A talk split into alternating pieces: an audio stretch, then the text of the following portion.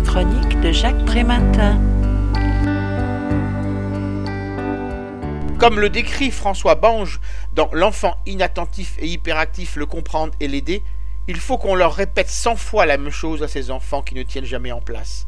Mieux vaut toutefois se garder des interprétations hâtives, qui ont la force séduisante des explications commodes. Non, ils ne sont pas mal élevés, non, leurs parents ne sont pas des missionnaires. Si chacun de ces symptômes intervient selon une intensité et une fréquence propres à chaque enfant, on retrouve systématiquement l'inattention, l'hyperactivité ainsi que l'impulsivité. Certains développent plus l'un d'entre eux, d'autres cumulent.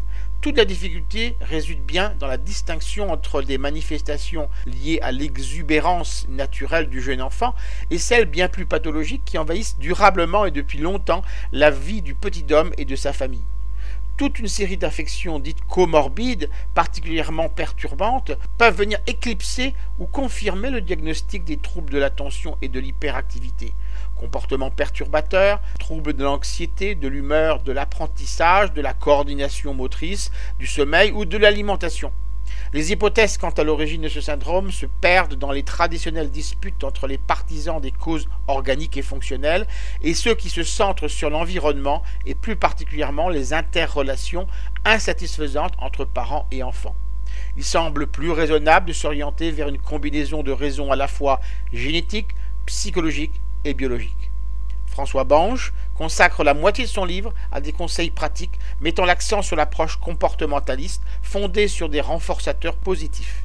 Rester constant, patient et calme, reprendre avec l'enfant les actes posés, valoriser et encourager ses efforts sont les meilleurs moyens pour accroître ses compétences sociales. Je rappelle le titre de l'ouvrage, L'enfant inattentif et hyperactif, le comprendre et l'aider.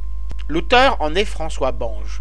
Il a été publié chez Interédition en 2014 et est vendu au prix de 15,50 euros. Vous pouvez retrouver le texte de cette critique dans le numéro 1161 Lien Social.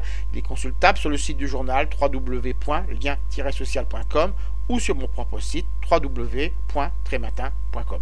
Je vous dis à très bientôt.